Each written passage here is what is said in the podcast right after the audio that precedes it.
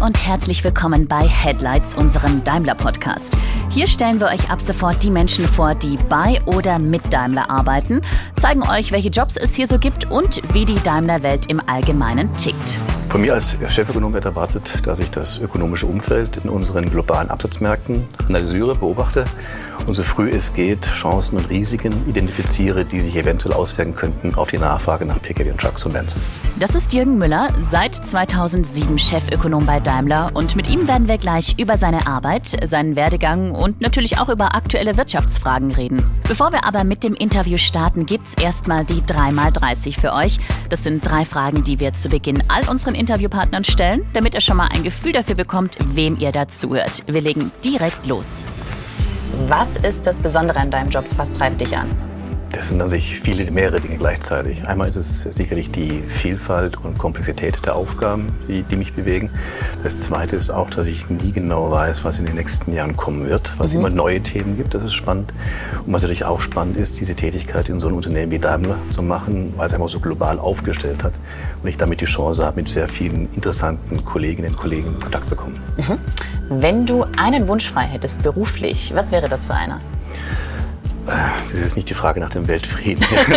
nein, nein, es muss beruflich sein. Nein, ähm, es muss beruflich sein. Ich wünsche mir an sich, das mag vielleicht pathetisch und im Alter geschuldet klingen, ich wünsche mir schon ausreichend Zeit und Gesundheit, um die Dinge zu machen zu können, die ich beruflich und privat noch vorhabe. Mhm, okay.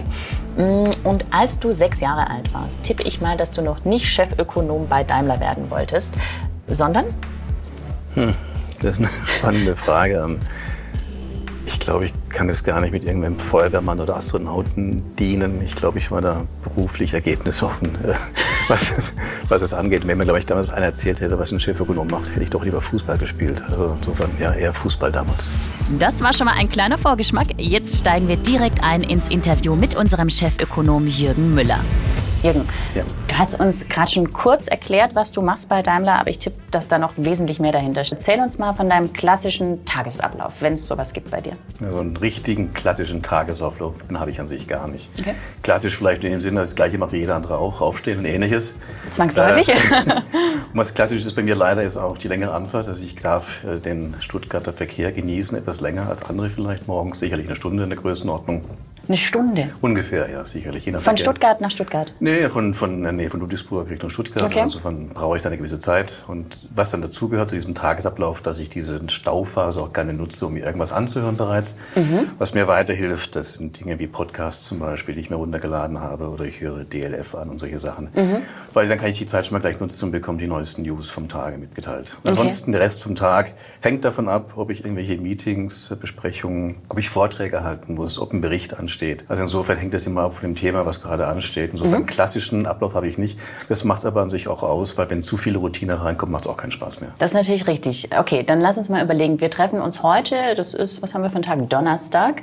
Das ist jetzt schon später Nachmittag, halb fünf, fünf. Was hast du heute schon alles gemacht? Was ich heute schon alles gemacht habe, mhm. heute habe ich mich vorbereitet auf einen Vortrag, den ich nächste Woche habe, um dort die wesentlichen Themen zu besprechen und mir die Storyline zu überlegen, die ich dann dort erzählen werde, die, die große, die Guideline, mhm. Äh, welche Reise ich da beschreiben werde, weil im Prinzip ist bei uns Ökonomie auch ein Storytelling. Also ah, es okay. geht, geht, nicht nur darum, dass ich Zahlen, Daten, Fakten präsentiere, sondern ich muss eine Geschichte erzählen, warum sich was wie entwickelt. Das kostet aber auch Zeit, das ist bei mir, das schluckt bei mir relativ viel, einfach diese Vorbereitung. Dazu kann auch einlesen in die Materie logischerweise und dann habe habe ich wie alle anderen auch äh, schon zwei, drei Meetings hinter mir, die sich mit diversen Themen beschäftigt haben. Okay. Und dann jetzt natürlich jetzt dieses Gespräch mit dir hier. Ja, sehr schön. Ähm, kannst du uns erzählen, was es für ein Thema ist nächste Woche? Nächste Woche geht es um das Truck-Business, Truck mhm. Europa, MB Trucks im mhm.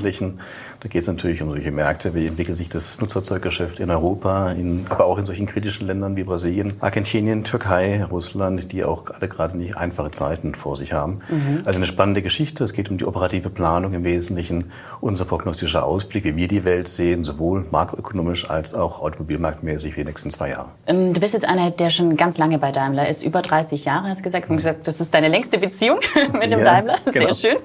Ähm, wie hat sich dein Job in all der Zeit verändert? Extrem. Ich weiß gar nicht, wo ich da anfangen soll.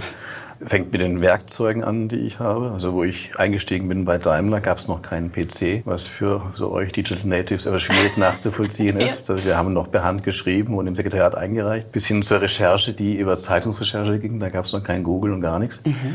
Und heute natürlich die Welt, wie sie halt ist, mit Smartphones. Und heute haben wir eher eine Flut äh, von Informationen, während ich früher verzweifelt suchen musste, mhm. um Infos zu bekommen, muss ich heute eher sortieren, was ist relevant, was ist nicht relevant. Die Arbeit hat sich aber auch geändert, natürlich, was die regionale Betrachtung angeht. Also wir haben früher, ganz früher, gab es an sich nur USA, Westeuropa und Japan.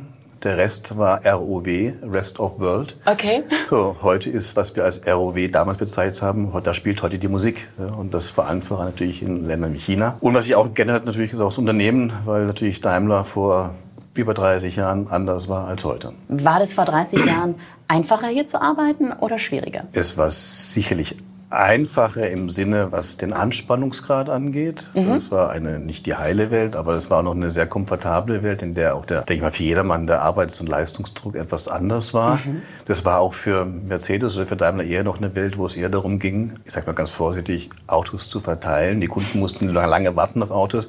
Heute ist der Kunde derjenige, der bestimmt. Mhm. Ähm, also insofern hat sich da schon extrem viel getan. Mm, du bist jetzt nicht völlig alleine äh, in der Chefökonomie, sag hm. mal, sondern du hast ein Team von wie vielen Leuten? Ich glaube 15 hattest du genau, erwähnt. Genau. genau. Ähm, und die sind in unterschiedliche Bereiche aufgeteilt. Kannst du uns das nochmal erklären? Wie, wie läuft das? Gerne, gerne. Also wir haben verschiedene Felder, die wir abdecken. Im Kern würde ich sagen, sind es vier Bereiche, die wir abdecken. Das eine ist die reine Makroökonomie, das ist Konjunkturbeobachtung, das sind also schlicht auch Wachstumsraten. Wie entwickelt sich die europäische Wirtschaft? Was passiert in den USA? Wo gehen die Zinsen? Zinsen hin, Ölpreise und ähnliches. Das ist die eine Truppe. Die andere Truppe beschäftigt sich mit der, mit der Automobilmarktprognose. Das heißt, wir versuchen das, was wir wissen über die Makroökonomie überzutragen auf das, was heißt das für den Automobilmarkt. Machen auf Gesamtmarktebene Prognosen für ähm, Truck, Truckmärkte, Pkw-Märkte, Top 20, Luxusmärkte, mhm. und Bus und ähnliches. Das ist die zweite Gruppe. Ein drittes, ein drittes Themenfeld, was wir bearbeiten, ist die Geopolitik, also politische Analyse. Ah, spannend, okay. Das ist natürlich extrem spannend in diesen Zeiten vor allen Dingen Dingen, wo wir uns beschäftigen. Was heißt das, wenn in, was in China passiert, in der Türkei, Brasilien, Argentinien, USA, also oder auch in Italien mit der neuen Regierung, bis hin mhm. natürlich auch in Deutschland. Also es gibt eine, eine ganze Reihe von Themen, die bei der politischen Analyse spannend sind. Und das vierte Feld, was wir noch haben, ist die Industrie- und Handelspolitik. Also all das, was wir gerade momentan sehen, diese ganzen protektionistischen Tendenzen, welche Auswirkungen hat das auf Daimler, wo geht die Reise hin, ist das temporär, ist das langfristig? All das gehört auch dazu. Und aus der Vorteil meiner, meines Bereichs ist der, dass wir diese verschiedenen Blickwinkel, also mhm. Makroökonomie, Markt, äh, Politik und Industrie und Handel praktisch zu einem neuen gemeinsamen Kuchen verweben können. Mhm. Hast du trotzdem ein bestimmtes Lieblingsfeld, wo du sagst, ach, wenn ich mich damit irgendwie mehr auseinandersetzen kann, dann freue ich mich? Also ich sind alles natürlich, wenn ich jetzt etwas sagen würde, dann würden sie nachher im Team sagen. Ja klar, man hat natürlich kein Lieblingskind, aber, aber ich, ich bin, ich bin, also ich bin Leib und, mit Leib und Seele Ökonom und mein Herz hängt natürlich auch in der Makroökonomie, also an an der ja, da. Mhm.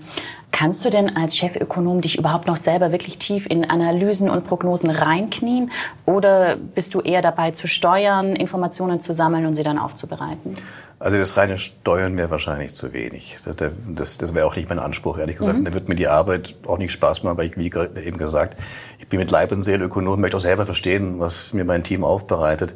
Und da knie ich mich auch schon durchaus rein. Aber natürlich, dafür habe ich meine Experten. Ich muss nicht alles bis ins Detail können. Mhm. Und da bin ich froh, dass ich eben eine schlagkräftige Mannschaft habe und kann mich auch vollkommen auf die verlassen. Aber ich habe schon den Anspruch, dass ich ähm, mehr wissen will als nur hier, dass ich hier die Steuerungseinheit bin. Mehr Wissen bedeutet auch, ähm, dass du dich sicherlich sowohl innerhalb innerhalb als auch außerhalb deines Berufes weiterbildest, viel liest, viel aufnimmst. Du hast vorhin schon erwähnt, dass du Podcasts gerne mhm. morgens hörst oder Deutschlandfunk. Was sind das für Medien, die du konsumierst, damit du auf dem Laufenden bist? Ja, also neben solchen Podcasts, die immer sehr, sehr unterhaltsam weißt sind. Weißt du welche denn? Ja, das ist dann, das ist dann auch von, von DLF zum Beispiel, mhm. ja. Das ist dann welche dann auch von ähm, Handelsblatt und solche Sachen, ah, okay. die, die, die, die, man sich an, antun kann. Zum Lesen gerne natürlich für einen Ökonom, Economist ist da eine, ist immer eine sehr, gute, eine sehr gute Quelle. Okay. Dann die klassischen äh, Medien, die Zeitungen, die es halt gibt, die wir uns dann online anschauen. Aber natürlich auch viele Forschungsinstitute, bis hin auch zu internationalen Organisationen wie Weltbank, IMF, die wir uns an, anschauen, um zu wissen, was wird dort gedacht. Ähm, das heißt, es gibt eine breite Fülle Informationen. Man kann gar nicht alles lesen, muss ja. gucken, was man verdichtet. Wir können auch nicht alles selber erfinden, müssen wir auch nicht. Wir wollen nur, und das ist unser Anspruch an sich auch, wie es so schön heißt, State of the Art sein. Also die Frage, die ich in meinen 30 Jahren bei Daimler schon oft gestellt bekommen habe. Warum braucht man überhaupt sowas intern? Warum kann man sowas nicht outsourcen? Mhm, mhm. Wenn man sowas outsourced, kann man sowas natürlich kaufen, aber man bekommt immer nur eine einzige Quelle. Wir haben den Vorteil, dass wir zu jedem gegebenen Zeitpunkt den Überblick haben, was draußen gedacht wird, in verschiedensten Quellen mhm. und backen aus diesen verschiedensten Quellen dann eben unser eigenes, ein eigenes Bild. Und denke ich mal, das ist dann der Versuch und der Anspruch, den wir haben, jetzt nicht Mittelwelle zu reiten, sondern immer so ein Tick davor zu sein ja, das Beste oder nichts. Genau. okay. Ähm, ich habe ganz oft den Eindruck, wir können ja nicht mal teilweise das Wetter verlässlich drei Tage mhm. im Voraus prognostizieren. Ihr beschäftigt euch mit Prognosen, die teilweise über drei Jahre gehen. Wie funktioniert das? Wie, wie macht ihr das? Das frage ich mich auch. Tatsächlich, oder geht's auch geht. So, wobei, wobei drei Jahre so wäre wär auch, schon, auch schon gut. Wir haben ja auch dann die der Finanzplanung, die geht über sieben Jahre, die strategische Planung geht über zehn Jahre. Tatsächlich, okay. Äh, wir haben Trendaussagen, die gehen dann bis 2030. Ähm, wobei vielleicht interessanterweise manchmal die langfristigen Aussagen einfacher sind als die kurzfristigen Aussagen. Okay. Also ich kann dir mit einer großen, relativ großen Wahrscheinlichkeit sagen, dass das weltweite Wachstum, Wirtschaftswachstum bis zum Jahr 2030 irgendwo um drei Prozent pro Jahr liegen wird. Okay. Das ist eine relativ große Wahrscheinlichkeit. Wenn du mich fragen würdest, wo liegt das Wachstum genau im Jahr 2022, da könnte ich jetzt zwar eine Zahl nennen, aber die Irrtumswahrscheinlichkeit ist wesentlich größer. Okay. Also insofern, was wir natürlich versuchen zu machen, wir versuchen nicht keine Scheingenauigkeiten zu erstellen. Mhm. Wenn immer das geht, versuchen wir mit Bandbreiten, Korridoren, Szenarien zu arbeiten. Aber ähm, für die planerischen Zwecke in den Abteilungen oder in den Controlling-Einheiten, die auch unsere Counterparts sind intern, die brauchen ab und zu konkrete Zahlen. Und dann ja, machen wir nach bestem Gewissen, Gewissen, was wir eben glauben, wo die Reise hingeht. Da kann man mal auch falsch liegen, logischerweise. Passiert das schon, oder? Ja, ich wäre gelogen, wenn ich sagen würde, wenn, wenn, wenn, Nein, wenn, wenn wir immer recht gehabt hätten, wäre ich vielleicht auch gar nicht mehr hier. Insofern, aber nee, wir haben, wir haben, also der, der Anspruch ist hier natürlich weniger Fehler zu machen als, als andere. Klar. Und hier dem Vorstand auch vor allen Dingen zu zeigen, dass wir mehr können und mehr Informationen haben, als sie vielleicht von ihren Peers aus anderen Unternehmen hören. Du hattest ähm, auch schon erwähnt, zu deinen Aufgaben gehört auch, ich glaube, viermal pro Jahr an den Vorstand zu berichten. Hm. Was erzählst du denen? Und wie viel Zeit hast du dafür vor allem? Ja, das ist, ähm, ich habe in der Regel eine halbe, halbe Stunde Zeit. 30 Minuten, was schon relativ viel ist für so ein Thema.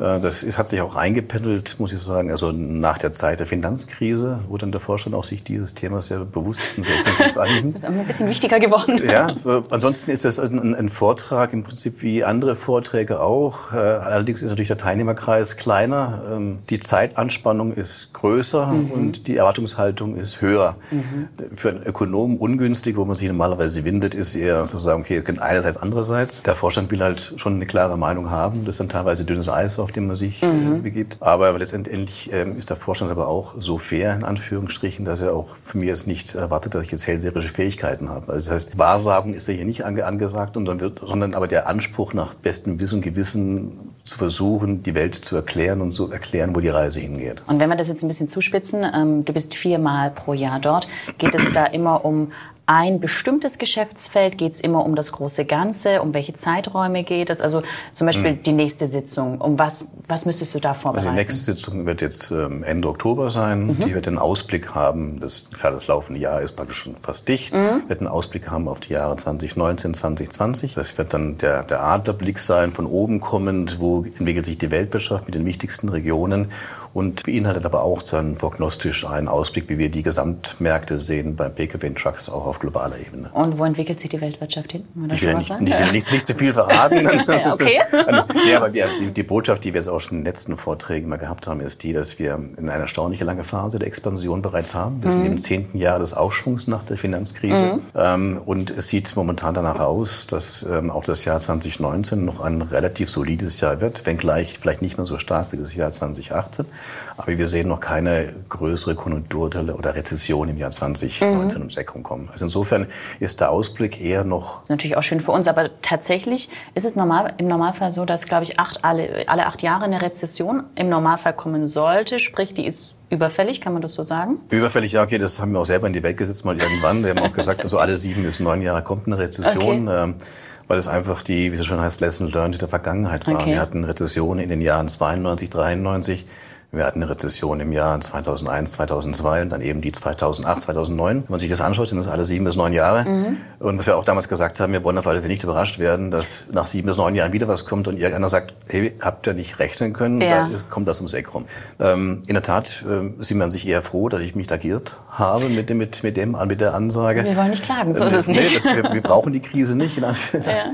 Der Grund dafür, einer der wesentlichen Gründe, warum dieser Aufschwung länger andauert als die anderen, ist vor allem der, weil er im, im Wachstumsraten gemessen auch schwächer ist als die anderen Aufschwünge. Mhm. Das heißt, das, was sich aufgebaut hat in der jetzigen Aufschwungphase, ist von weniger Übertreibungen, Exzessen, Blasen gekennzeichnet, wie wir es in den anderen Zyklen gehabt haben. Wir haben zwar ein paar kleinere Blasen, aber nicht so groß, dass man sagen müsste, die müssten jetzt unmittelbar platzen. Mhm. Kann man dann sagen im Umkehrschluss, dass wenn eine Rezession kommt, diesmal die Fallhöhe wenigstens nicht so groß ist? Genau, das würden wir auch sagen. Also wir glauben nicht, dass wir eine Rezession bekommen aller 2008 aller oder 2009, mhm. sondern wir glauben, es wird eher, wir können es auch vielleicht als Konjunkturdelle bezeichnen, eher sowas, wie wir es beim Platzen von Dotcom-Bubble gehabt haben. Und man mhm. muss immer noch wissen, Rezession heißt für die Weltwirtschaft ein Wachstum unter zwei Prozent. Das ist so die Definition von den, von den Ökonomen. Und bis in der Nachkriegszeit hatten wir nur ein einziges Mal den Fall in einem einzigen Jahr, dass die Wirtschaftsleistung wirklich im Minus war. Das war im Jahr 2009.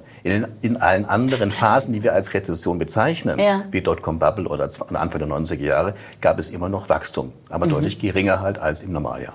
Gerade gesagt, es gibt äh, kleinere Blasen, die platzen könnten. Was sind das für Blasen?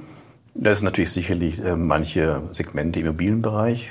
Immobilien also, geht immer, oder? Da braucht man sich auch nur hier den Stuttgarter Raum anschauen. Auch solche, solche, solche Themen haben wir hier. Es sind manche Segmente sicherlich auch im Aktienmarkt. Es gibt mhm. sehr viel Liquidität im Markt, die irgendwo sein ihr Ventil sucht. Mhm. Und die ist auch natürlich in Aktienmärkte geflossen, wenngleich da mittlerweile eine gewisse Beruhigung eingetreten ist. Ähm, insofern, ja, da gibt's, wir haben hier und da ein paar Kreditblasen, aber eben nicht so, ich weiß nicht aus unserer Wahrnehmung, wie wir sie damals gehabt haben vor der großen Finanzkrise, wo sich die Subprime-Krise äh, aufgebläht hatte. Äh, die große Finanzkrise war 2008. 2009, genau. Ne? genau. Also ist jetzt so knapp zehn Jahre her, kann man sagen. Jetzt haben wir im Moment politisch sehr interessante und spannende Zeiten. Kann man sagen, ähm, dass vielleicht die letzten zehn Jahre äh, in deiner Karriere mit zu den spannendsten gehören? Definitiv, weil seit zehn Jahren bin ich Chefökonom. Also, also ein Glück. also ist eine Finanzkrise im Prinzip. Also ja, definitiv sind es die spannendsten Zeiten. Wobei sie sicherlich dann aber auch mit die schwierigsten sind, weil wir eine Phase haben, das ist ein neues Element, in der sich zunehmend das Ökonomische mit dem politischen Geschehen vermischt. Das mhm, heißt, ist das neu? Das ist relativ neu in der Vergangenheit, also, der, also wo ich angefangen habe bei Daimler, war es eher noch so, dass man als klassischer Ökonom mit klassischen Tools arbeiten konnte und sagt, okay, die, die Konjunktur entwickelt sich so und so. Ich muss mir nur Auftragseingänge oder ähnliches anschauen. Das reicht heute nicht mehr aus. Heute muss ich mir das politische, die geopolitische Lage anschauen. Und wenn die Geopolitik eben zu viel Gegenwind äh, verursacht, dann kann, können selbst gute, solide makroökonomische Fundamentaldaten nicht dafür Sorge tragen, dass ich Wachstum habe. Mhm. Das heißt also heute, ich habe hab heute eine, ich muss viel mehr Bälle in der Luft haben, um mhm. im Prinzip dann zu einer Prognose zu kommen. Okay, aber das ist spannend, weil wenn ich jetzt überlege, vor 30 Jahren oder vor 35 Jahren, ne, Kalter Krieg und so, das hat ja auch alles Einfluss auf die Wirtschaft genommen. War das dann nicht so stark? Es war nicht so stark wie heute, weil im Vergleich, also gerade in diesen Phasen, die du erwähnst, war Politik, wir würden heute sagen, noch berechenbarer, kalkulierbarer. Auch Polit wegen den handelnden Personen? Auch wegen den handelnden Personen. Politik ist heute extrem unberechenbar geworden, unkalkulierbar geworden. Äh, und diese Unkalkulierbarkeit äh, schwappt natürlich über auch in das Umfeld. Denn wenn die Unternehmen nicht wissen, was sich politisch tut, zögern sie zu investieren. Wenn die Unternehmen nicht investieren, werden keine Arbeitsplätze geschaffen. Wenn keine Arbeitsplätze geschaffen werden, gibt es kein Einkommen. Wenn es kein Einkommen mhm. gibt es keinen Konsum. Das ist eine Spirale. Ja, und das heißt, und viel hängt mit Vertrauen und Erwartungshaltung zusammen. Und da hat die Politik einen ganz maßgebenden Einfluss darauf, wie sich das Wirtschaftsgeschehen entwickelt. Wenn jetzt nicht gerade Finanzkrise ist, was sind deine größten Herausforderungen in deinem Job? Also sowohl intern hier bei Daimler, wir Sie stehen ja auch alle immer mal wieder intern vor Herausforderungen, als auch extern. Äh, nicht, dass ich die Krise brauche, aber für uns, für uns ist nach der Krise vor der Krise. Also wir haben, wir haben seit der letzten Finanzkrise intensiv daran gearbeitet, Tools zu entwickeln, um die nächste Krise mhm. vorherzusagen. Also Was für Tools? Das ist ein, ja, das ist der Versuch von Frühwarntools, wo wir schauen, welche Indikatoren hätten uns in der Vergangenheit geholfen, alte Krisen rechtzeitiger, als wir es damals gehabt haben, vorherzusagen. Und versuchen dann auch mit neuen Möglichkeiten, was Data Analytics angeht, Big mhm. Data, auch da zu spielen, neue Modelle aufzusetzen, die uns einen Tick näher dahin bringen, in die Zukunft zu schauen. Wobei mhm. das ein Stochern im Nebel ist und die Hoffnung, dass man jetzt so das Nachtsichtgerät findet, wo ich jetzt zwei Jahre, drei Jahre nach vorne schauen kann, das gibt's leider nicht. Wir haben es mhm. bisher nicht gefunden. Ja. Wir schauen mit diesen Tools so ein halbes, dreiviertel Jahr nach vorne in die Größenordnung, was schon viel mehr ist als früher. Wir haben jetzt auch mit diesen Tools auch, das war eine Botschaft, die wir schon zum Jahresanfang dem Vorstand gesagt haben, äh, dass wir den Höhepunkt des, dieses Konjunkturzyklus überschritten ja. haben. Besser wird's nicht mehr. Die Frage ist nur, wie ist jetzt dieser Abwärtsgang? Wann wird's echt schlecht? Ist, ist, ist es ein graduelles, langsames Verflachen, wo wir noch ja. lange Jahre haben mit auskömmlichem Wachstum, oder ist das dann doch eine Abkürzung, weil irgendeine, in dem Fall politische Maßnahme dazu führt, dass es dann doch eskaliert? Deswegen mhm. ist natürlich für uns die größte Herausforderung, wirklich jetzt die nächste Delle, die möchte ich früher als sonst voraussagen können. Das ist die größte Herausforderung, die wir haben. Und natürlich auch, wir, ähm, wir wollen auch mehr und mehr versuchen, das, was, wir, was an Möglichkeiten geboten wird mit Big Data, Data Analytics, mit Modellen, so zu integrieren in unser, in unser tägliches Geschäft, um dann noch näher dran zu sein. Mhm. Was aber nicht einfach ist, weil das ist ein Riesenfeld. Da gibt es viele Tools und auch unsere Kappa ist dann irgendwo begrenzt. Da müssen wir darauf achten. Mhm. Was sind die internen Herausforderungen? Ja, die internen Herausforderungen sind natürlich, denke ich mal, auch ähm, der, der, der Breite des Konzerns gerecht zu werden. Also mhm. wir haben, ich habe das Team vorhin beschrieben, mit diesem Team beschreiben wir nicht nur die ganze Welt, wir versuchen alle Divisionen abzudecken, wir versuchen alle prognostischen Zeiträume abzudecken natürlich haben unsere Counterparts, unsere Kunden, wir sind ein Dienstleister mhm. im Hause, haben natürlich, da gibt es natürlich eine ganze Menge von Leuten, die auch sehr viel wissen über jeweilige Märkte. Mhm, klar. Und wir werden natürlich nur dann gefragt, wenn wir, wenn die Kollegen glauben, dass wir ihnen noch einen Tick mehr erzählen können. Und diese, dieses Tick mehr erzählen, das fällt mit den wenigen Leuten, die wir haben, äh, immer, immer, immer schwerer. Das ist, glaube ich, mit, mit die größte Herausforderung, auch eben diesen wirklich diesen, diesen Wertschöpfungsbeitrag äh, zu liefern als, als ökonomische Einheit, weil es draußen auch so viel gibt. Ja, das ist für uns dann eher nicht, nicht Fluch oder wie auch immer. Mhm. Draußen, wenn man braucht nur googeln, dann, ich, wenn ich eine Wachstumsrate haben möchte für die deutsche Wirtschaft, dann muss ich kein Ökonom sein. Da gehe ich ins Netz. Mhm, ich mhm. krieg eine. Ob die dann auch passt, ob die stimmt, ist eine andere Frage. Ob die konsistent ist, nochmal eine andere mhm. Frage. Was wir halt sicherstellen im, im, Konzern mit unseren Ansagen, wir sind unparteiisch. Wir haben kein Interesse. Ja, weil die Frage ja auch oftmals ankommt, ja, wenn ihr habt doch so viele Kollegen und Leute auch in den verschiedenen Märkten der Welt, warum nehmt ihr nicht einfach die Konjunkturprognosen von denen? Ja. Ja, da hat natürlich, verständlicherweise haben die Märkte Eigeninteressen, die nicht immer sehr neutral sein müssen. Ja, ja, klar. So, davon sind wir vollkommen unberührt. Deswegen kommen die Leute zu uns, wenn sie die Informationen haben wollen, Prognosen, wissen sie, wir, wir haben so praktisch so ein kleines Revisionsgütesiegel. Mhm, ja? Das heißt, mhm. wir, haben, wir sind bei denen vorbeigekommen, bei den Ökonomen, die sind unparteiisch und die sehen das auch so. Mhm. Ja, und diesen, diesen Ruf aufrechtzuerhalten, dass wir die, das interne Kompetenzcenter sind für mhm. alle automobilmäßigen, handelsmäßigen, automobilnachfragemäßigen äh, Fragestellungen, das ist schon eine interne Herausforderung, die ist sportlich. Ja, das kann ich mir gut vorstellen. Wäre das unter diesem Aspekt manchmal einfacher, in einem kleineren Betrieb Ökonom zu sein? Für mich als Ökonom, da wird ein erheblicher Reiz verloren gehen, weil in der Tat natürlich für mich gerade die Breite der Themen spannend mhm. ist. Gell? Dass es eben, ist eben nicht nur ein, eine, eine Division, also ein Produkt ist, sondern wir haben, wir haben das Ganze aufgefächert. Mhm. mhm. Weil die, wenn ich als Ökonom rangehe und versuche, die Nachfrage nach Truck äh, abzuleiten, dann ist das ein vollkommen anderes Bild, wie wenn ich mir Pkw oder Luxusfahrzeuge ja. angucke oder Bus oder Van. Also insofern bietet die Breite des Konzerns uns auch als Ökonomen eine unheimliche Fülle an Möglichkeiten, uns da auch auszutoben. Die möchte ich an sich ehrlich gesagt nicht, nicht missen. Was sicherlich auch echt schwierig ist, äh, wahrscheinlich noch am wenigsten in der Vorstandsrunde, aber sonst schon, diese komplexen Zusammenhänge, wenn ihr die mal rausgefiltert habt für euch, sie dann so runterzubrechen, dass ihr der Rest der Welt auch noch versteht. Wie macht ihr das? Ja, das ist in der Tat eine, eine große Herausforderung. Und das, da legen wir auch sehr großen Wert darauf, wenn wir dann Bewerbungen haben, zum Beispiel, wenn wir neue Stellen besetzen mhm. müssen. Ähm, wir gucken nicht nur darauf, äh, ökonomischen Tiefgang zu bekommen, sondern wir brauchen auch Mitarbeiter, Mitarbeiterinnen, die präsentieren können, die kommunizieren mhm. können. Ist das ja. dieses Storytelling, was du anfangs erwähnt hast? Es ist ein Storytelling, ja. ja, weil mir nützt, mir der größte ähm, ökonomische Nerd nix, äh, weil wenn ich zum Vorstand gehe und nur ein Modell auf den Tisch lege, dann gewinne ich nicht. Ich muss, ich muss, ich muss überzeugend erzählen können, warum ich davon ausgehe, dass sich das und jenes so und so entwickelt. Mm, und so, dass sie es auch verstehen. Und, genau. Und das heißt, das heißt, ich brauche auf der einen Seite Mitarbeiterinnen und Mitarbeiter, die in der ökonomischen Modellwelt tief verwurzelt sind, das können, aber gleichzeitig in der Lage sind, so zu abstrahieren, dass sie eben also auch, wie, wie sage ich es meinem Kind? Ja, genau, genau. Äh, ja, ja. Wie das dann, das dann hoch, hoch, hochzoomen können. Und das ist eine wichtige Aufgabe. Und dazu versuchen wir auch, Dinge natürlich auch plastisch zu verkaufen. Mhm. Wir haben also neu uns bei uns im Intranet, haben wir im Social Intranet, haben wir dann also so, einen Vasenindex gemacht, also wo wir dann versucht haben, den Kolleginnen und Kollegen zu zeigen, wie teuer so ein Vasenbesuch ist, okay. ob sich der Preis äh, für ein, für ein Bier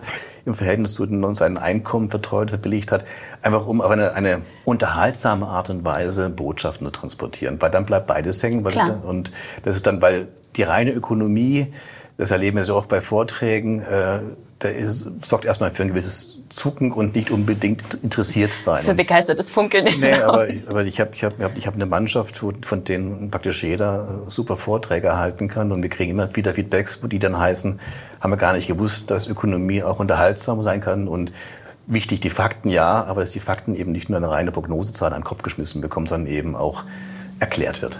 Okay, aber jetzt müssen wir natürlich die Fakten auf den Tisch legen für den nächsten Vasenbesuch. Wie hat sich der Vasenindex entwickelt? Leider hat sich äh, der, der Vasenbesuch, der Preis hat sich entkoppelt von der Einkommen. Also es, es ist relativ, ist es relativ teurer geworden, aber die Kollegen, die das bei mir dann ähm, aufbereitet haben, haben so eine nette Tagline unter, unter drunter geschrieben, haben dann geschrieben, aber spätestens nach dem zweiten Mars ist uns das auch relativ egal. Ja. Das ist natürlich auch wieder. okay, sehr schön.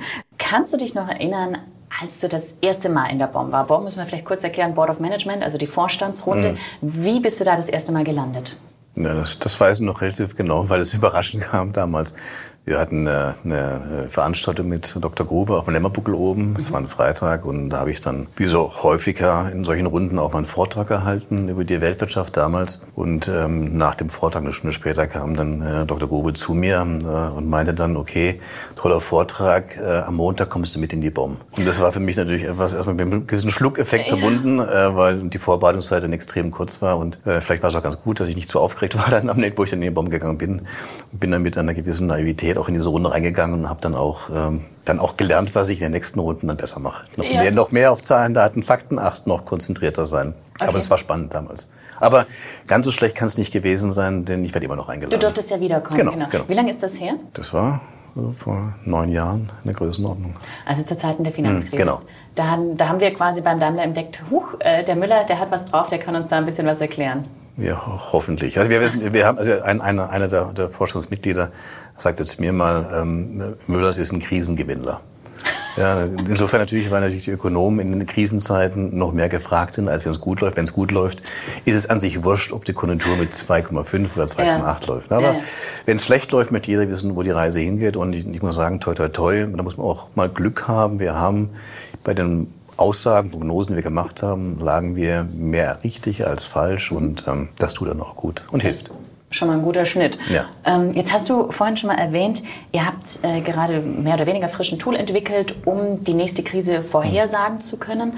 Wie hat denn jetzt ein Dr. Zetsche zum Beispiel auf so ein Tool reagiert? Der guckt sich so ein Tool natürlich sehr genau an, weil er natürlich ähm, durch die Erfahrung, die er hat, genau weiß, was geht und was nicht geht. Mhm. Und durch seine Mitgliedschaft in den verschiedenen Gremien, die er ist, er hört und sieht er natürlich auch sehr viel, was draußen gedacht wird. Ähm, hat das aber auch dann, dann, denke ich mal, für ganz gut befunden, weiß aber auch natürlich, welche Grenzen sowas hat. Was natürlich für uns dann sehr angenehm ist, wenn jetzt nicht von mir irgendwelche wahrsagerischen Fähigkeiten verlangt werden, mhm. sondern, aber wenn wir was anbieten, wo wir sagen, wir sind nicht ein Tick besser als die anderen und er hat das sowas auch noch nicht draußen gesehen, dann ist das schon etwas, wo wir sagen können, ja, da können wir weiterentwickeln und es ermutigt einen, dann nochmal hier weiter voranzutreiben. Ja. Mhm. Also, aber er ist wahrscheinlich schon ein, ein harter Kritiker oder ein harter Boss, sagen wir es mal so in dem Fall. Sehr hart, wer ist das falsche Wort, aber er guckt ja sehr genau drauf und das ist sehr konstruktiv und ähm, da, es muss schon Substanz da sein. Wenn keine Substanz da ist, dann brauche ich damit gar nicht erst wiederkommen. Ist ja auch gut zu wissen. Genau. Okay, hm, jetzt dachte ich immer, wir Deutschen sind ohnehin schlechte Anleger. Ist das so oder, oder sparen wir nur zu viel und konsumieren zu wenig? Wir sind sicherlich schlechtere oder wir, wir legen weniger an als andere, was in Aktien angeht. Ja? Das sind wir vielleicht. Wir sind, das sind logischerweise die Amerikaner sind da ja. sehr, sehr, sehr, sehr weit, sehr, sehr weit von. Ähm, wir sind natürlich vielleicht in Deutschland vielleicht auch gebrannte Kinder in Anführungsstrichen durch die negativen Erfahrungen, die manche in der New Economy Zeit gemacht haben, wo sie auf manche Aktien gesetzt haben, die danach granatenmäßig in den Keller gefahren sind, wenn man zu spät aufgesprungen ist auf den mhm. Zug. Ähm, deswegen ist bei uns auch vielleicht diese Aktienquote vielleicht relativ gering. Wir sparen relativ viel, das ist auch richtig. Deutschland wird wahrscheinlich nie eine konsumgetriebene Volkswirtschaft werden. Das gab man sich nur ein, zwei Jahre, in denen wir wirklich eine Wirtschaft hatten, wo der Konsum wirklich gebrummt hat. Mhm. Das waren die Vereinigungsjahre. Ja. Tatsächlich? Da ist der Konsum wirklich, wirklich angesprochen, aber das war eben ein temporärer Effekt. Ja. Ja, Was haben wir da gekauft? Alles mögliche. Also da haben alle davon profitiert in der Zeit. Aber äh, ansonsten ist es eher so, wenn man halt, ähm, deswegen machen Konjunktur oder Konsum Ausgabenprogramme machen in Deutschland eher weniger Sinn, weil wenn ich halt im deutschen Normalhaushalt 100 Euro mehr gebe, dann werden vielleicht erstmal 80 Euro auf die Kante gelegt und dann von den 20 überlegt, was man sich kauft. Ganz anders wäre es in den USA. Wenn ich amerikanischen Haushalt 100 äh, Dollar gebe, gibt er 110 aus. Mhm. Ja, also insofern kann ich da natürlich, und das ist der, der Vorteil vielleicht in Anführungsstrichen einer ähm, amerikanischen Vorgehensweise, dass natürlich sobald der Konsument in die Vorleistung geht und konsumiert, die Unternehmen wieder Anreiz haben zu produzieren. Mhm, das heißt, die Spirale setzt sich in Gang. Ja? Und um die Spirale in Deutschland in Gang zu bringen, da ist eher oft die Unternehmensseite gefordert, mhm. im Sinne von Investitionstätigkeit voranzugehen. Und auch Anreize zu geben für die Konsumenten? Ja, ja Anreize, Anreize ja, aber so, ansonsten wir springen äh, sich nur auf, auf Kaufanreize an, wie wir sie damals gehabt haben bei der Abwrackprämie, wobei mhm. das schon teilweise komische Blüten getrieben hat, was Leute, wo Leute dann ihre Fahrzeuge, die wollten lieber die Abwrackprämie mitnehmen, obwohl der Wagenwert noch höher war, aber ob offensichtlich war denn das Geld vom Staat gefühlt mehr wert Wenn als der Staat was gibt, dann nimmt man es Genau, das ist aber ein sehr eigentümliches Verhalten gewesen. Ja. okay, äh, wir haben vorhin schon mal kurz den Brexit gestreift. Mhm. England wird austreten. Es gibt mehrere Stimmen in Europa, die Ähnliches fordern für andere Länder. Was hätte das Folgen, für Folgen für Daimler? Also wir hoffen mal, dass es jetzt nur beim, beim, beim Brexit bleibt. Wir hatten mhm. ja vor, vor zwei, drei Jahren die Diskussion über den Grexit, ja, mhm. wo dann die Frage war Griechenland. Eine, eine Desindikation von, von Europa wäre insofern natürlich katastrophal, weil wir von dem gemeinsamen Binnenmarkt profitieren. Und jedes Zerfasern dieses Binnenmarkts auch für Unternehmen mehr Kosten bedeutet, weniger Nachfrage. Und es bedeutet auch geopolitisch und wirtschaftlich, dass die Region Europa mit den anderen beiden großen Blöcken Amerika und Asien nicht mithalten kann. Wenn wir in dem Spiel mitspielen wollen, Europa, dann gilt es nur äh, als Ganzes. Gemeinsam. Ja, also insofern ist sicherlich, ähm, wir haben, guck, schauen wir mit einer gewissen Sorge darauf, welche separatistischen Tendenzen es gibt, die wir auch in Katalonien sehen, die wir teilweise in mhm. Italien sehen, die wir also insofern. Aber ähm, wir hoffen mal oder wir glauben, hoffen auf die Erkenntnis, dass man doch besser in dem gemeinsamen Boot sitzt, als dass man in einer, kleinen Nussschale versucht, in dem großen Wasser selber schwimmen zu wollen. Mhm. Bist du da ähm, mit internationalen Kollegen im Austausch? Unterhaltet ihr euch darüber, äh, auch über die politische Lage?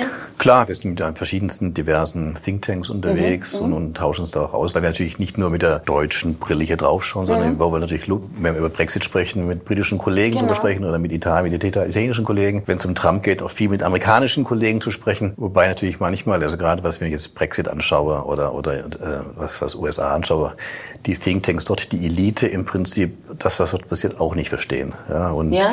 und auch das, wenn sie hätten damals wetten müssen, wie das Referendum ausgeht, auch nicht darauf gewettet haben, dass es so passiert, wie es jetzt gekommen ist. Das heißt, wenn du dich mit denen austauschst, jetzt gerade mal mit den englischen Kollegen zum Beispiel, die sagen dann schon auch, boah, also Fan sind wir davon nicht und wir wissen nicht so genau, wie sich das weiter für uns entwickelt? Klar, es gibt eine große, große Allianz von denen, die sagen, das war der größte Fehler in, in der britischen Geschichte, was, was da passiert ist. Äh, die Sorge ist aber auch, dass es das, das Rad wieder zurückzudrehen relativ schwierig ist. Also es, es gibt eine kleine Mini-Wahrscheinlichkeit für ein neues Referendum, aber mhm. ähm, davon gehe ich erstmal nicht aus. Also man muss davon ausgehen, dass UK rausgeht und dass es irgendeine, hoffentlich irgendeine Form des Deals gibt, die versucht, den, den Schaden, den es sicherlich geben wird, möglichst gering zu halten. Mhm.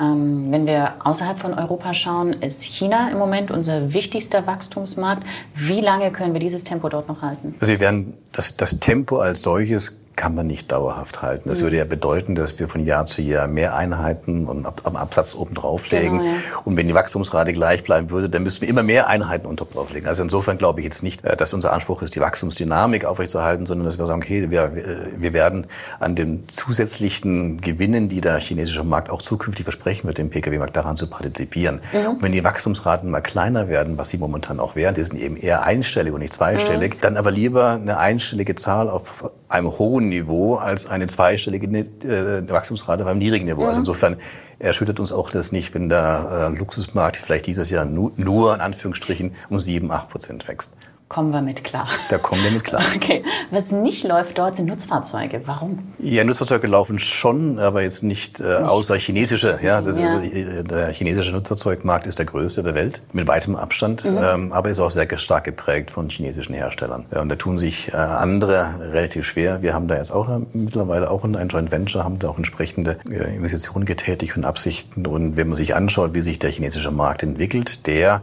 vom Gesamtmarkt kommt, eher perspektivisch zurückgeht. Der ist erstmal zu aufgeblasen, aber entwickelt sich in Segmente hinein, die, also Upgrade, was wir bezeichnen, höherwertige mhm. Äh, LKW, was wieder unserem Hause zugutekommt. Da ich davon, deswegen, deswegen bin ich da ganz optimistisch, was die nächsten Jahre angeht. Sehr gut. Dann lass uns jetzt ein bisschen über dich noch persönlich sprechen. Eigentlich wollte ich dich als erstes fragen, was du studiert hast, aber was ich noch viel wichtiger finde, ist, wie war denn dein Abischnitt?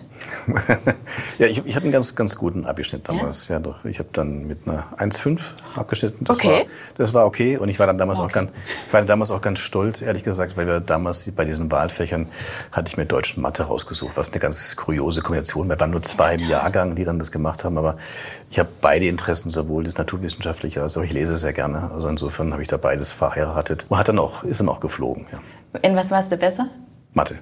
Tatsächlich, ja? ja? Mathe, ja. Wie viele Punkte? Weißt du es noch? Nein, das sage ich jetzt nicht. okay, dann war es ziemlich gut.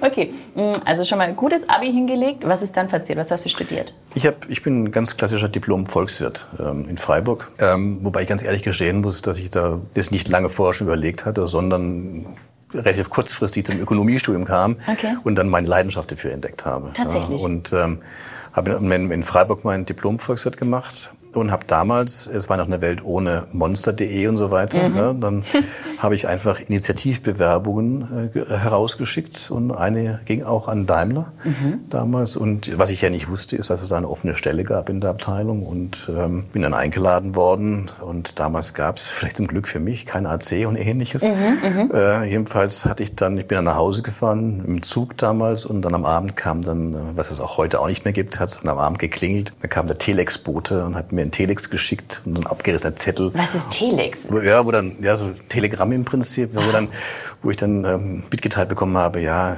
hätte geklappt und ich hätte den Job. Ja, und das war dann, ja. Noch am gleichen Tag? Das war dann am gleichen Tag abends, ja. Offensichtlich waren die Kollegen damals verzweifelt, weil sie schon länger verzweifelt, weil sie länger gesucht hatten. Und ich hatte damals echt, das, ähm, da merkt man, wie, wie, wie, wie, wie knapp manche Dinge einfach sich entwickeln. Ich bin, glaube ich, der letzte Bewerber gewesen, den sie sich anschauen wollten, bevor sie damals in der FAZ eine Anzeige schalten Aha. wollten. So, und dann kann man sich vorstellen, damals, wenn dann die FAZ eine Anzeige schreibt, was dann, welche Herrscher ja, dann von, ja, von, von Leuten das wird ja nicht einfacher. Und da habe ich dann, ja, das wusste ich gar nicht, aber da echt Schwein gehabt, da reinzurutschen. Okay, cool. Hm, wo hattest du noch Bewerbungen hingeschickt? Verrätst du das? Ich weiß es noch, ja. Ich war damals auch bei, bei Siemens war ich, äh, hatte ich eine Bewerbung geschickt. Da werde ich auch nicht vergessen. Das war, glaube ich, sogar mein erstes Bewerbungsgespräch, glaube ich, wo ich dann in die Kantine mit ausgeführt wurde. An dem, an dem Essen hatte ich, wie Sie es gehörte, ein weißes Hemd an und es gab Spaghetti. Das werde ich auch nicht vergessen. Aber das war okay, ja. Und ähm, bei einem anderen Unternehmen sage ich jetzt kein, da sage ich mal den Namen nicht, aber auch hier in dem, in dem im schwäbischen Umfeld. Im schwäbischen Umfeld die wollten damals von mir dann noch ähm, ein graphologisches Gutachten haben. Das werde ich auch nicht vergessen. Was ist das? Ein graphologisches ist eine Schriftkunde, ja, so eine, okay. eine Schriftprobe. Ja? So, und dann hatte ich gesagt, okay, Schriftprobe, äh, was wollen ihr dann? Dann habe ich dann damals aus dem Lexikon abgeschrieben, was Graphologie ist, nämlich die vermeintliche Lehre aus der Schrift, was über die Persönlichkeit abzuleiten. Mhm. Hab dann, hab dann meinen Vater damals, der auch im Personalwesen tätig war, gefragt, kann ich sowas machen? Und er sagte dann, entweder bist du gleich unten durch, ja, oder es ist nicht spannend. Mhm. Ja. Sie haben mich eingeladen, aber in der Zwischenzeit war ich, dann hatte ich schon dieses Telegramm bekommen und mhm. deswegen habe ich dann dieses Unternehmen nicht beglückt. da warst du schon vom Markt, okay. Hm, wann bist du dann zu Daimler gekommen? In welchem Jahr? März 87. März 87. Hm. Einen Monat später bin ich auf die Welt gekommen. Schöner Zufall, sehr gut. Mm, wie hat sich Daimler in der Zeit jetzt verändert? Ach, das ist jetzt, das wäre jetzt ein, das ist ein, ein tagesfüllendes äh, Thema, weil das natürlich, das sind, das sind, das sind Welten dazwischen. Also das sind ja, ich hatte noch die Endphase, in Anführungszeichen Endphase von einem äh, Breitschwert als CEO erlebt. Mhm. Und dann kam Reuter, Schremp, dann, dann Dr. Zetscher und das hat sich der Konzern natürlich auch entwickelt, ja, von mhm. einem sehr schwäbischen Unternehmen. Ich glaube, wir hatten damals Pkw-mäßig halbe Million, 600.000 Fahrzeuge oder sowas in der Größenordnung Ordnung produziert, verkauft weltweit. Da gab es noch keine SUVs, äh, da China war gar kein Thema. Ja, und äh, dafür gab es aber diesen integrierten Technologiekonzern, wo wir dann auch Schreibmaschinen und Luft- und Raumfahrt und äh, Schienenfahrzeuge hatten, bis hin über die Daimler Chrysler Zeit, die auch mhm. eine spannende Phase war, weil wir dann eine, eine Schwesterabteilung in den USA hatten, in Auburn Hills. Bis jetzt hier, dann hatten wir, waren, waren wir mal zehn Jahre, wir waren ein Konzern Circle Center, wir haben uns also intern verkauft, also wir mhm. waren wie eine kleine interne Beratungseinheit. Mhm. Und jetzt wieder hier äh, in den letzten Jahren mit, dem, mit der Fokussierung wieder aufs, aufs Automobil. Also hat sich, der Konzern hat sich in diesen Jahren enorm gewandelt und äh, macht eine Menge Spaß. Ja. Mhm.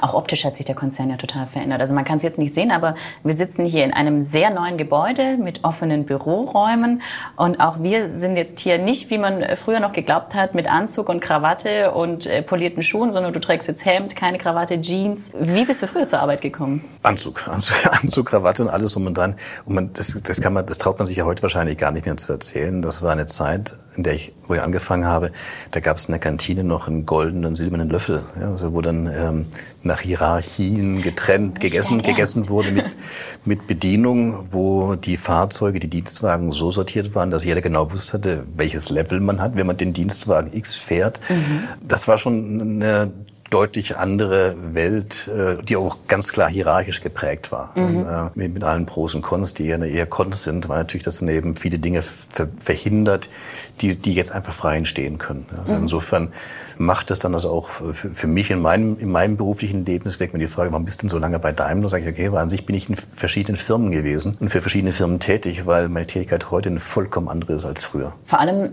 ähm, ist natürlich deine Position auch mittlerweile eine andere. Also heute würdest du vielleicht auch mit dem goldenen Löffel in der Kantine essen dürfen. Kommen wir zu dem Thema Führung. Hm. Du führst auch ein Team. Wie würdest du dich als Teamchef, als Chef generell ähm, bezeichnen? Wie, wie führst hm. du? soll, soll ich wahrscheinlich besser mein Team fragen. Was, ich find, was würden die was, ja sagen? Ja? Ich, ja, ich hoffe mal, ich, ich, hoffe mal, dass Sie sagen würden, dass ich ein Chef bin, der vor allen Dingen Wert darauf legt, eine Arbeitsatmosphäre zu schaffen, dass man jeden Morgen gerne ins Büro kommt, äh, dass man mit einer gewissen Freude in die Arbeit geht. Was gehört da dazu? Das gehört dazu, dass man äh, respektvoll, wertschätzend miteinander umgeht, dass man dem Einzelnen seine Freiräume gibt, sich zu entfalten, dass man ähm, nicht alles selber machen möchte, sondern das, was zu delegieren geht, delegiert, dass man ähm, aber auch ermuntert, hat neue Dinge anzustoßen, nicht nur sein Tagesgeschäft zu machen, sondern sag, pass mal auf, du bist der Experte da und da, mach dir mal Gedanken, wo die Reise noch hingehen könnte und wenn du was out of the box ist, dann ist es out of the box und, und mach das einfach mal. Eben und aber auch die Tür offen zu haben, äh, immer ein Ohr zu haben, dass man Feedback-Kultur hat, im besten Sinne des Wortes, aber auch wirklich jetzt nicht nur im Sinne irgendwo ein Kreuzchen zu machen, sondern wirklich zu sagen, wo drückt der Schuh? Ja, mhm. das, das, diese, diese Politik der offenen Türen, mhm. wobei jetzt Türen habe ich jetzt keine mehr, weil ich jetzt eben jeden, jeden Morgen meinen, meinen Arbeitsplatz suchen darf Genau, im, im, Open Office muss man dazu sagen. Open also Office, wir sind jetzt ja. ein Großraumbüro. Genau, aber es hat einen Vorteil, ich kann mich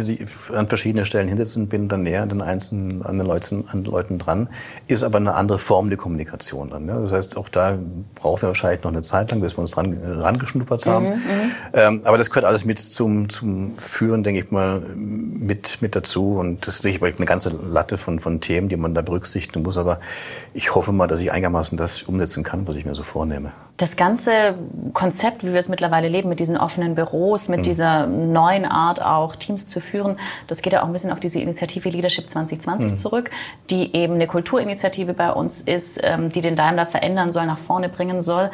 Wenn du ähm, die Atmosphäre hier heute vergleichst mit dem Daimler vor 20 Jahren, wie viel hat sich da verändert und, und was gefällt dir besser? Ja, also, heute gefällt mir definitiv ja? besser. Definitiv. Und das ist, wäre für die viele älteren Kollegen undenkbar, wenn man ihnen so einen Snapshot von der Zukunft gegeben hätte. Ja. Überlegt mal, so würde die Welt künftig aussehen. Ne? Also das, ist, das ging gar nicht. Also ich kann mich noch gut entsinnen, ein, ein Chef, ähm, der damals dann, von, wo dann der goldene Silberdöffel abgeschafft worden sind und dann in die normale Kantine gegangen wurde, die waren erstmal irritiert, dass sie, dass sie dass sie keinen festen Platz mehr hatten ja, in der Kantine. Ja. Und das heißt, ähm, nee, das ist, das ist heute schon deutlich anders. Und äh, diese, diese, dieser kulturelle Wandel erlaubt natürlich viele Dinge, die früher gar nicht möglich waren. Also das, einfach dieses wirklich hierarchieübergreifend zu denken und diese Offenheit miteinander umzugehen. Ne? Weil früher muss man schon ehrlich sagen, dass vieles per Ordre von oben dann auch durchgesetzt worden ist. Aber es ist natürlich deutlich, deutlich aufgelockerter und deutlich transparenter. Und dazu kommt, auch, dass die neue junge Generation äh, mehr und mehr einfordert. Das mhm. heißt, äh, das, was früher vielleicht als Gesetz galt, als nicht mehr Gesetz hinnimmt. Also für mich selber, auch wenn ich jetzt eher zu den Älteren erzähle, also mir macht es dann Spaß und ich, ich freue mich drauf, wobei ich auch sage, ich, ich muss ich, diese Platzsuche morgens, da muss man auch erstmal gucken, wie man sich dann arrangiert. Ja? Ich habe früher auch meine Papiere ausgepackt ja, und Clean Desk heißt auch abends seinen Platz sauber machen. So ist es, da sind wir alle gleich. Ja? Genau. Aber, ähm, da haben wir alle die Möglichkeit zu lernen und zu wachsen. Wenn jetzt ähm, junge VWL-Studenten uns hören hm. und sich denken, Mensch, also bei dem Jürgen Müller, das klingt irgendwie, also das klingt aus fachlicher Sicht cool und ich glaube, der Typ selber ist auch ganz gut drauf. Auf was müssten die sich einstellen, wenn die zu dir ins Team kommen? Was sind das für Aufgaben? Sie müssen sich zuerst mal darauf einstellen, dass, dass wir auf alle Fälle Teamfähigkeit ist da bei uns ganz groß. Wir sind eine kleine Mannschaft, die, da funktioniert es nicht, dass einer sagt, ich mache nur das und der Rest interessiert mich nicht, sondern wir sind hier flexibel im Einsatz und jeder muss irgendwo auch den anderen mitvertreten können, in welchem Maße. Ähm, Flexibilität heißt auch, dass wir, wir haben, wenn Bewerber zu uns kommen, sagen, was ist denn meine Aufgabe in den nächsten zwei, drei, vier Jahren, wo wir dann sagen müssen, kann ich dir nicht genau sagen. Du wirst, du wirst irgendwas Ökonomisches machen. Äh, welche konkrete Sau durchs Dorf getrieben wird, weiß ich aber nicht. Ich weiß nicht, es wird eine durchs Dorf getrieben äh, und, und um die wirst du dich kümmern müssen. Mhm. Insofern musst du halt offen sein dafür. Ja? Mhm. Also insofern ähm, Offenheit gefragt, äh, mhm. natürlich. Und denke mal, man hat als Ökonom, muss, man kommt gar nicht drum herum, sich zu lösen von der reinen Forschung. Man kann das nur mit Theorie machen, sondern, was ich vorhin schon erwähnte, man muss es verkaufen können, man muss es mhm. verpacken können. Also wenn ich jetzt nicht daran arbeite, zu kommunizieren, nützt mir das beste Modellergebnis nichts. Mhm. Was auch ganz spannend ist, du hast erzählt, ähm, mittlerweile kommen auch nicht mehr nur reine VWLer zu euch ins Team, richtig?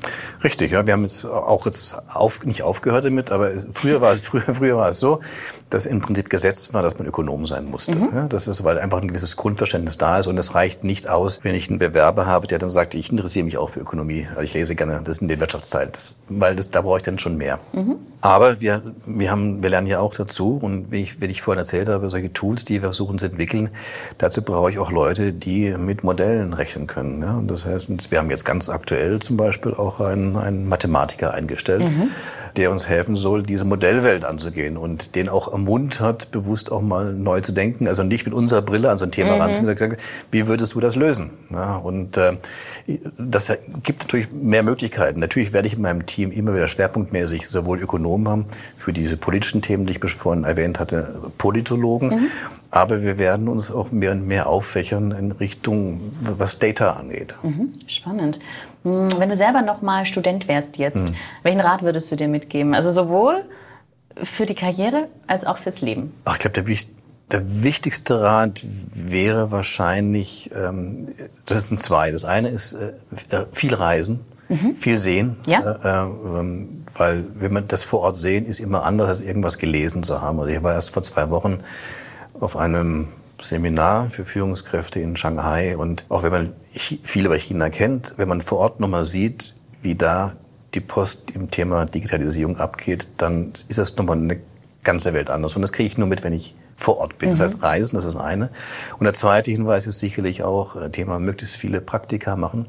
Ja. Gerade für einen Ökonom ähm, Praktiker im Sinne von geht zu großen Unternehmen, zu kleinen Unternehmen, geht in Verband, geht in Institute, geht zu Organisationen, um dann auszutarieren, was für euch das Richtige ist. Weil was der eine haben möchte an akademischen Tiefgang, das ist nicht die Welt hier. Da kann ich, da muss ich eher in der, in der Uni bleiben. Wenn ich aber die Nähe suche zum Produkt äh, und Ähnlichem, dann, äh, dann wird, wird da eher schon ein Schuh draus. Das heißt eben, möglichst frühzeitig durch eine breites, äh, durch die Praktikantentätigkeit zu versuchen, auszutarieren, wo die eigenen Stärken und Interessen liegen. Was braucht es aus deiner Sicht sonst noch, um ein guter Volkswirt zu werden? Ach, man braucht, ich denke mal, ein guter Ökonom. Ökonom das ist das Spannende, weshalb ich mich damals für Volkswirtschaft entschieden habe und nicht für BWL, weil dass die VWL eher den generellen Überblick hat, das Komplexe und, und, offen ist für das. Und ich denke mal, das ist etwas, was, was ganz wichtig ist, also diese, diese, diese Offenheit zu haben. Ich habe auch gerade bei diesem Seminar, ich weiß, es klingt vielleicht ein bisschen äh, pathetisch dann, da war so ein, ein, ein, ein, ein Chart, was dann der, der Kollege gezeigt hatte,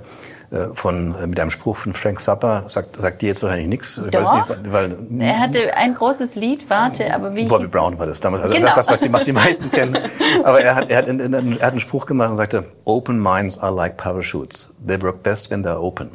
Okay. So, und das, das gilt an sich auch. Das heißt, wenn ich jetzt offen bin, ich, ich muss einfach auch bereit sein und willig sein, auch neues, neue Dinge aufzunehmen, anzuerkennen. Mhm. Und der ist natürlich für der Ökonomen, wenn er aus einer Modellwelt der Uni kommt, hier und da vielleicht ein bisschen sehr scheuklappenmäßig unterwegs. Und deswegen ist diese Offenheit ist für einen Ökonom, denke ich mal, für neue Ideen, weil viele der Instrumente, die auch in den Lehrstuhlen heute noch gelehrt werden, ist die Welt von, frü von früher. Mhm.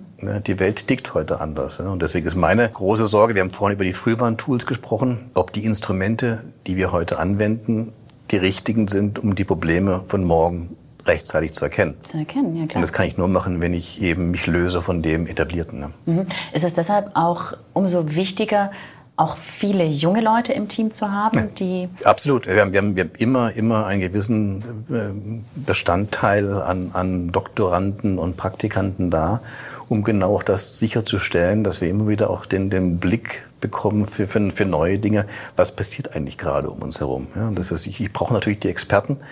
Bei uns ist die Lernkurve vielleicht etwas länger als in anderen, anderen Feldern vielleicht, aber äh, ohne, ohne ähm, diese frischen Ideen, frischen Anregungen äh, ist, geht, geht es gar nicht. Und äh, wenn ich es anschaue aktuell, wir haben ja gerade bei Daimler mit dem Social Intranet auch eine neue Welle losgetreten und da haben wir dann auch den einen oder anderen Praktikanten dran gesetzt und gesagt, hier, pass mal auf, was können wir denn machen, um das Thema Ökonomie voranzutreiben? Und wir sind jetzt relativ stolz, dass wir mit unserer, mit unserer Gruppe, die wir da etabliert haben, auch schon eine ganze Menge Follower gewinnen konnten für unsere an sich trockenen ökonomischen Themen und wo wir dann eben auch versuchen, sehr plakativ äh, Dinge an den Mann zu bringen, bis hin zu auch zu kleinen eigenen Podcasts oder sonstigen, wie von diesem Basenindex, ja. in, solchen, in solchen Themen, in solchen Vehikeln unsere Botschaften zu transportieren. Hm, wie hast du allgemein das Gefühl, wird das Thema Ökonomie hier im Konzern gesehen, abgesehen von der Vorstandsrunde? Ich denke schon, dass das ein wichtiges, wichtiges Thema ist, weil egal welchen, egal welchen Businessplan, welches Projekt, welches Joint Venture man sich, man sich rauspickt, es fängt immer mit dem ökonomischen Rahmen an. Ja. Und äh, wir deswegen bei vielen Projekten sind wir vielleicht nicht immer von, von A bis Z dabei, aber bei A. Ja. Da fängt es da fängt's meistens an. Ja. Insofern äh, ohne, ohne diese solide Grundlage zu wissen, wo ist ein Land oder ein Markt heute und wo geht er perspektivisch hin, kommt keiner aus. Wenn es noch ein Land gäbe, in dem du Ökonom sein dürftest, welches wäre das? Uff, schwierig. Ähm, natürlich geprägt durch das China-Thema, wo ich neulich war, hätte ich gesagt China, weil da die, die Post abgeht, äh, was das angeht. Was die Attention angeht, was die Bereitschaft angeht, Ökonomie als Unternehmen wahrzunehmen, da habe ich immer die Kollegen bei Chrysler so ein bisschen beneidet, weil bei amerikanischen Unternehmen die Ökonomie noch, aus meiner Sicht, noch mehr verankert ist in dem Bewusstsein, was die Leute betrifft. Das war Headlights, unser Daimler-Podcast. Wenn es euch gefallen hat, dann abonniert uns, lasst uns ein Like da oder kommentiert auch gerne. Die nächste Headlights-Folge gibt's schon nächste Woche, dann allerdings auf Englisch mit David Haley. Er ist Head of Personal Strategy bei Lab 1886. Und die nächste deutsche Folge kommt in zwei Wochen mit Bassel Aslambouli. Er ist mit seiner Familie aus Syrien geflüchtet und mittlerweile bei uns IT-Systemelektroniker im ersten Lehrjahr. Ja, und wenn ihr wissen wollt, welche spannenden Karrieremöglichkeiten wir auch für euch haben, dann schaut bei uns auf daimler.com/karriere vorbei. Wir freuen uns auf euch.